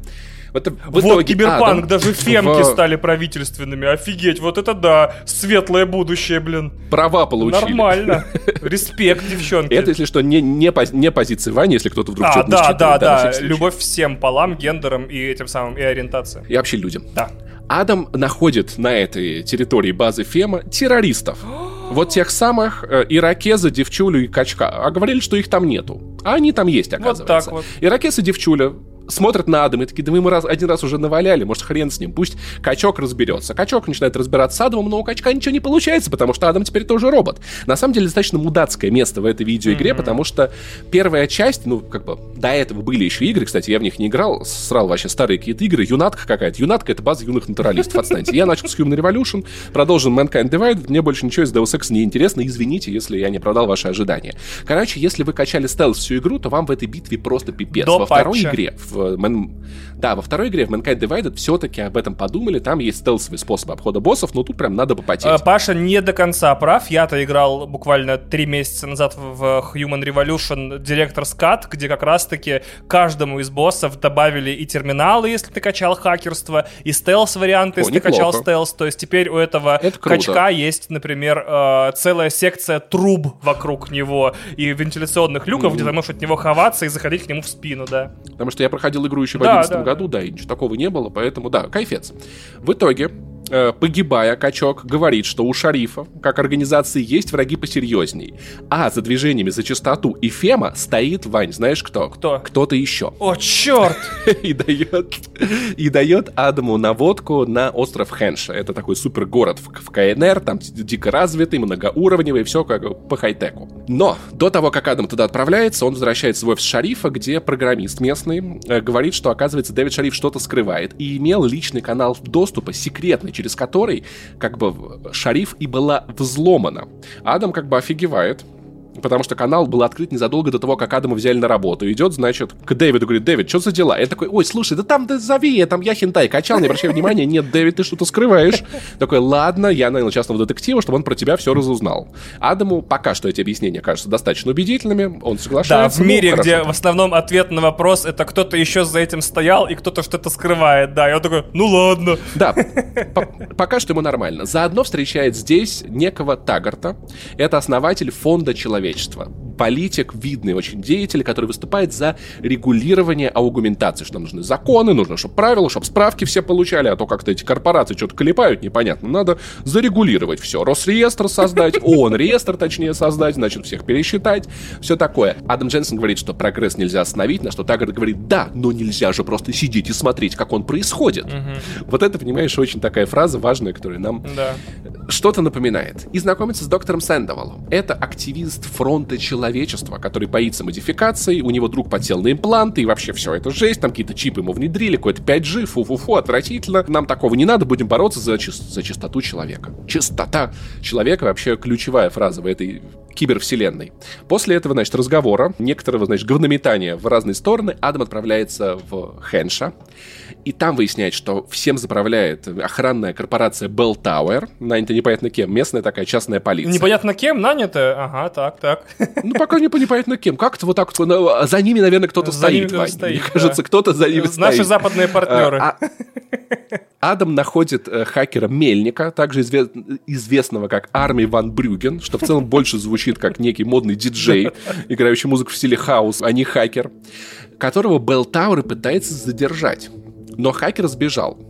Адам продолжает искать хакера, приходит в клуб Триад по наводке, знакомится с главой Триад, и глава Триад сдает местоположение хакера. В итоге Адам находит хакера, и хакер говорит, что его наняла Джао Юньчжу из корпорации Тайюнь Medical, главного конкурента Шарифа. Запомните эти имена и эти названия по возможности. И что можно найти пруфы нападения на Шариф но для этого надо вломиться, знаешь, куда, Вань? Э, сейчас угадаю. В, в, на, телестанцию. Рано, рано, рано. В штаб-квартиру компании Medical. как я мог не угадать? Это же очередное Знаешь, два нападения на штаб-квартиру в одном э, произведении. Охренеть. Это буквально отсылка к нашему прошлому выпуску, где на деревню напали. напали. Вторглись в штаб-квартиру. Может, уже просто уволили всю охрану везде. Уже хрен с ним, проходите, заходите господи. Или, я не знаю, запретить штаб-квартиры. Что-то нападают, нападают. Адам находит Джао Юнджу и узнает, что это она как бы заодно с этими тремя боссами, что ученых на самом деле похитили, а не убили. И самое важное, что за Тайюн Медикал кто-то стоит. Да господи, Паша, не томи! Э, Стоит кто-то, скрывающийся в штаб-квартире, в которую тоже нужно будет вторгнуться. Блин. Да, Вань, как ты, ну ты проходил, ты, более-менее все помнишь, хотя, согласись, с первого раза сюжет в объять невозможно, да, потому да. что количество за ними кто-то стоит да, просто да. перевешивает все разумные вообще пределы. В итоге Джао Ю Юнджу сбегает, но Адам успел узнать от нее, что к этому делу имеет отношение Элиза. Это некая ведущая новостей. И тут Адам отправляется в Монреаль, чтобы проникнуть в штаб-квартиру медиакорпорации ПИК да, и познакомиться с господи, этой Элизой. кошмар какой. Ты, у, тебя, у тебя все названия из локализации. Мне так это злит. Клиника Протез. Да это LIMB клиники. Типа э, ну, извините, станция ПИК. Я... Да там Picus Station. Я такой вообще кошмар. Языковой барьер в подкасте, что было раньше. Да, кошмар вообще. Да. Но мы понимаем друг друга, это самое главное, на каких бы языках мы видеоигры Я правильно понимаю, что по сути его сейчас отправили к Екатерине Андреевой, да? Э, да, оказывается, это искусственный интеллект в виде ведущей новостей, супер-пупер пропагандистка. Я бы даже сказал, что, наверное, знаешь, это что-то вроде как если Андрееву, Соловьева... Синдееву, э... Попова... Киселева. Да, да, и всех на свете вот просто сгрузить в один компьютер, и получится супер-пупер пропагандист, который одновременно по всем каналам что-то вещает, и любую мысль людям вкладывает просто за одну mm-hmm. минуту. За одну минуту, понимаешь, вот. Выходит в телек такая, арахис невкусный, и люди такие, да, чертов арахис, я всегда его ненавидел, но ел и не понимал почему. А за ней кто-нибудь стоит? Сейчас сразу спрошу заранее. Подожди, да, не, не, не забегай далеко, ладно, я тебе извини, скажу. Я тебе скажу. Короче, да, за, эта да стоит, Паш, я, я прям чувствую, я по лицу вижу, по Да ладно, да, да, не кто-то а, стоит, так шутить, я тебя пытался провести.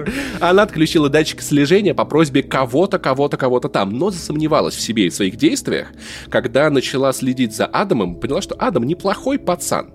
Но Дальше Адам расспросить Элизу не успевает, потому что на Адама нападает девчуля. Uh-huh. Это вторая из трех боссов, которую побеждает, собственно говоря, Адам. Но Адам узнает, что, оказывается, датчик позиционирования удалил доктор Сэндовал, тот самый помощник Тагарта, так, который так, так. за чистоту, что он принимал участие в этой операции. Ну и за ним, понятное дело, кто-то стоит. Блин. Адам решает вернуться в штаб-квартиру. Но у штаб-квартиры, знаешь, что случилось, Вань? А, на нее напали?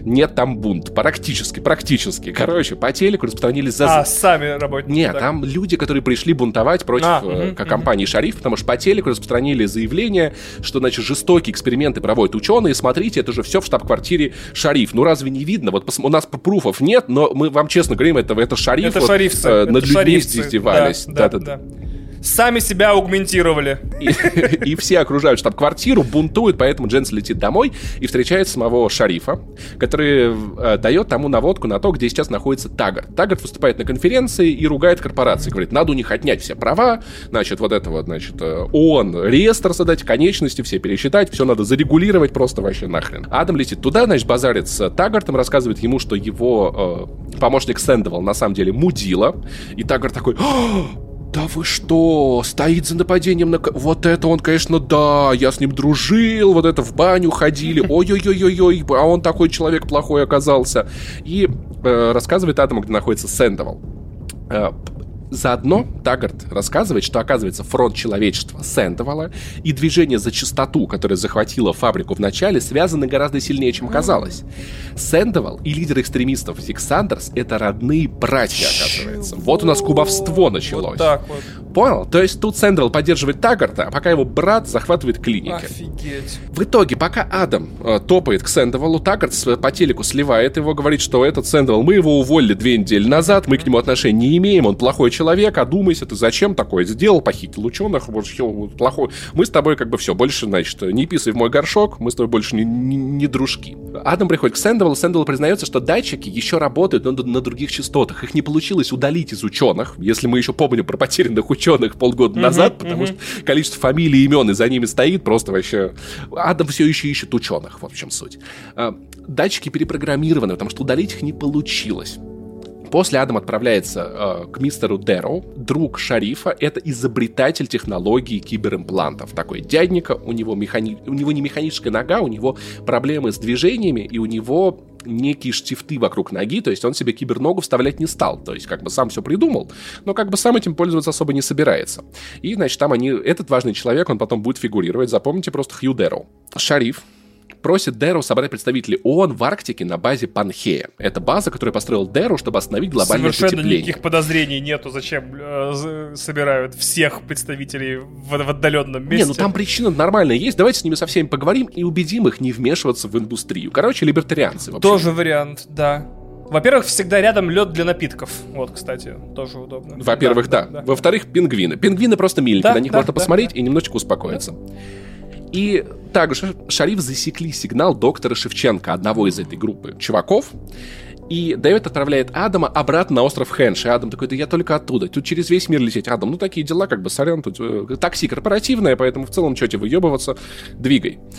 Адам прилетает на остров Хэнша, и там его кибертакси сбивают из ракетницы. На него нападает корпорация Bell Tower. Адам отбивается от этой корпорации и снова попадает к триадам, потому что сигнал от импланта ученого, доктора, ведет как раз к главе триад. А главе триад как раз приделали новую руку. А новая рука принадлежит доктору Шевченко. Э, глава триад просит Адама спасти его сына, в обмен он расскажет, кто за ним стоит. В итоге глава триад выдает Адаму информацию, что корпорация Bell Tower, которая скидывала как раз-таки эти импланты, скидывала тела, в общем, на черном рынке продавала части, разные запчасти людей, отправляет корабли раз в три дня из Хенши непонятно куда. И Адаму предлагают вариант пересидеть э, три дня в контейнере в специальной капсуле, типа, ну, в общем, там узнаешь, куда все это возят. Адам соглашается, э, уходит в спячку на несколько Попадает дней. Попадает в DLC Missing Link, да. Да-да-да-да. У него же все-таки как бы кибернетическое сознание, там сериальчики по-любому закачаны, аудиокниги в целом три дня перетусоваться ему в целом не проблема. Может быть, даже mm-hmm. какой-нибудь Э, Кирби но новый пройдет. И просыпается Адам уже в Сингапуре на секретной базе, где находит всех оставшихся в живых ученых, включая Меган Рид, свою подружаньку, лучшую замечательную, и такой, блин, вы все живы, я так рад, мы вас спасли. Они такие, Адам, кайфец, как хорошо, что ты приехал, мы заждались, нас заставляли все это время делать суперчип, которым можно управлять людьми, у которых есть этот суперчип, ты представляешь, Адам? И Оказывается, что за всей этой базой стоит Хью Дэрроу. Хью Дэрроу, который стоит за Tai Yong Medical, Belltower и всеми вообще на свете. Но он убедил Меган Рид, что он это делал специально, он специально за ними всеми стоял, чтобы не дать им использовать этот чип в плохих целях, а использовать в хороших. Типа, да мы, про... ну, да мы хорошие ребят, честное слово. Я вообще замечательный пацан, всех сейчас спасу, всем помогу. И в этот же момент на телеке включается трансляция с базы в Арктике, где Хьюдеру выходит на сцену, та толкает свою, значит, речь, и люди в зале начинают рвать друг друга в клочья. И тут Меган Рид понимает, что ее как бы немножечко наебали, в итоге сводя вещи вместе. Собственно говоря, Хью стоял за Тайюн Медикал, чтобы они похитили ученых. Тайюн Медикал использовали Фема и Белтауэр для этого. Ученых Хью использовал для создания чипа, а клинику Протез для распространения этих чипов. Сам чип использовал для саботажа. И Адам отправляется на Панхею, чтобы, чтобы спросить у Хью, типа, братан, в чем, в чем, в чем твоя проблема? Mm-hmm. Нахуя ты устроил кровавую резню на этой базе? Что вообще происходит? Почему ты всех похитил? Почему ты всех убиваешь? Что за дела? Адаму это получается, потому что благо там из базы есть прямая ракета. Тут уже три дня не надо тусоваться ни в каком контейнере. Значит, доходит Адам до Дэру и выясняет такую историю, что Дэру расстроился из-за того, что люди используют импланты как оружие. Импланты вредят. И вообще это плохо. Да, я это, конечно, придумал, но теперь мне кажется, что это плохая была идея. В общем, как бы синдром Сахарова. Uh-huh. И вместо того, чтобы как Сахаров выступать за, за свободу и права человека, у Хьюдеру другая идея. Я просто сделаю так, что люди с имплантами начнут неконтролируемо убивать всех вокруг себя, чтобы другие люди боялись имплантов, понимаешь? Он буквально говорит, что до меня вынудили. Я больше ни на что другого, я, у меня не было другого, там не оставили другого выхода, кроме Если как. бы мы не начали, да, э, убивать людей с имплантами, они бы раньше начали всех убивать, то все равно понятно.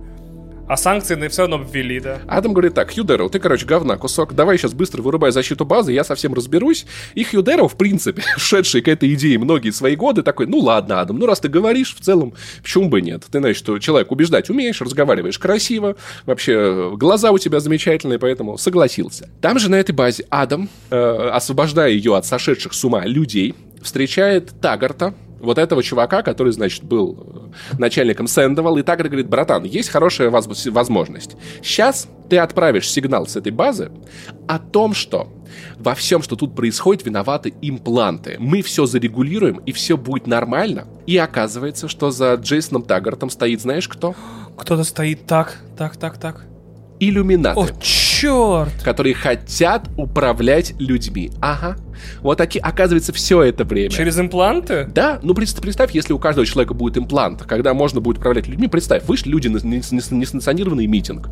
Ты кнопочку нажал, и люди такие, ну пошли мы домой, mm-hmm. наверное, mm-hmm. что-то мы, а что мы сюда пришли? Я забыл, что мы сюда пришли, пошли домой.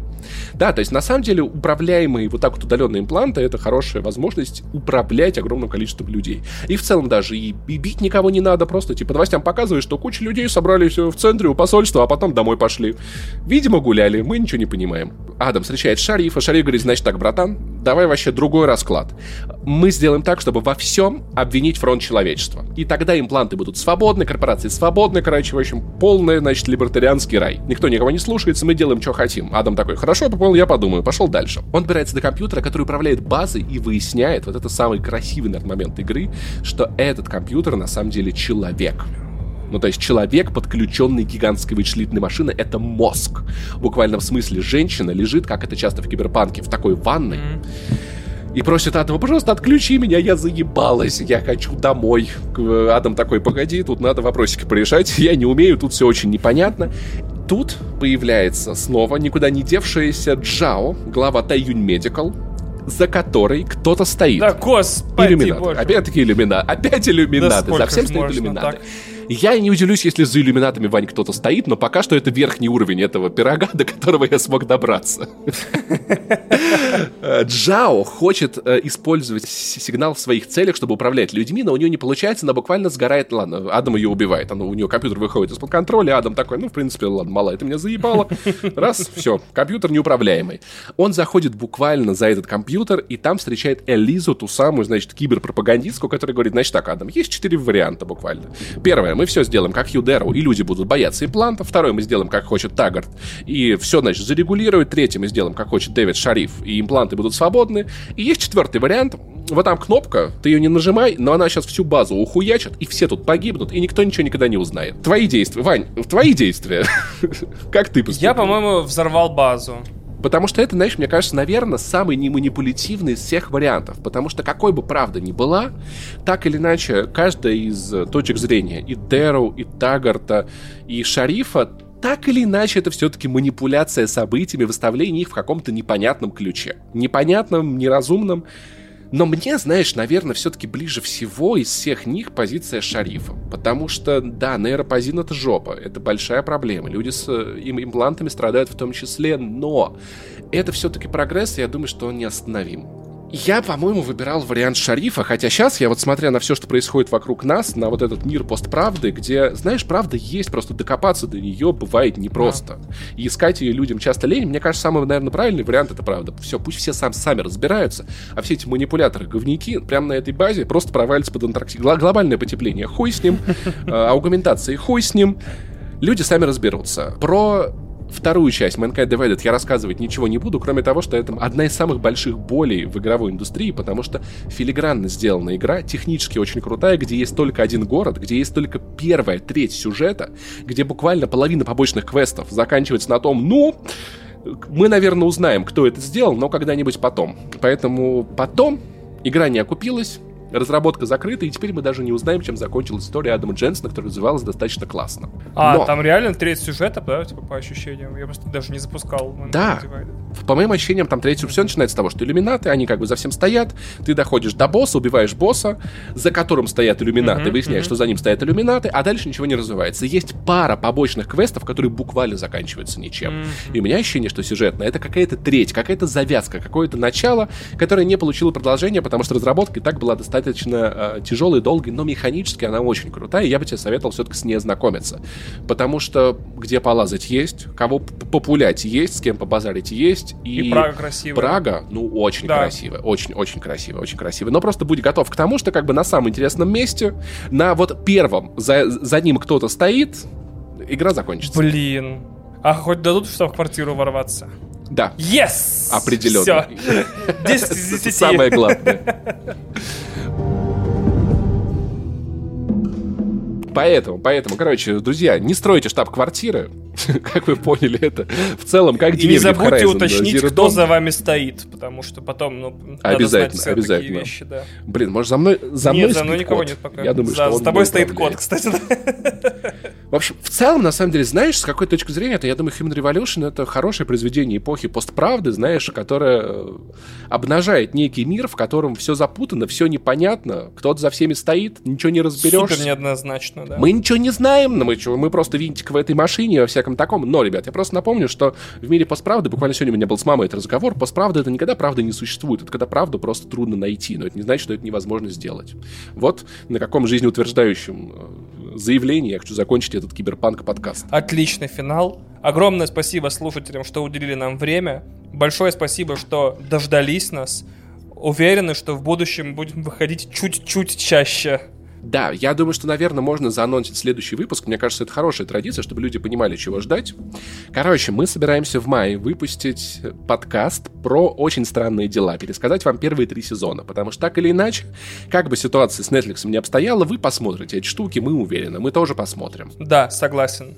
Поэтому ждите подкаст в следующем месяце. Подписывайтесь также на подкаст «Один дома» и подкаст «Не занесли», если хотите, и на подкаст «ДТФ». Подкаст, и на подкаст есть текст by DTF.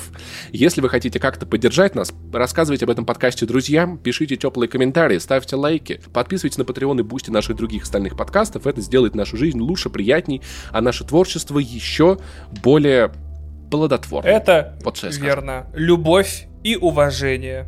Главное, главное в киберпанке оставаться человеком. Хотя бы вот чуть-чуть буквально, вот, вот глазик один. Да.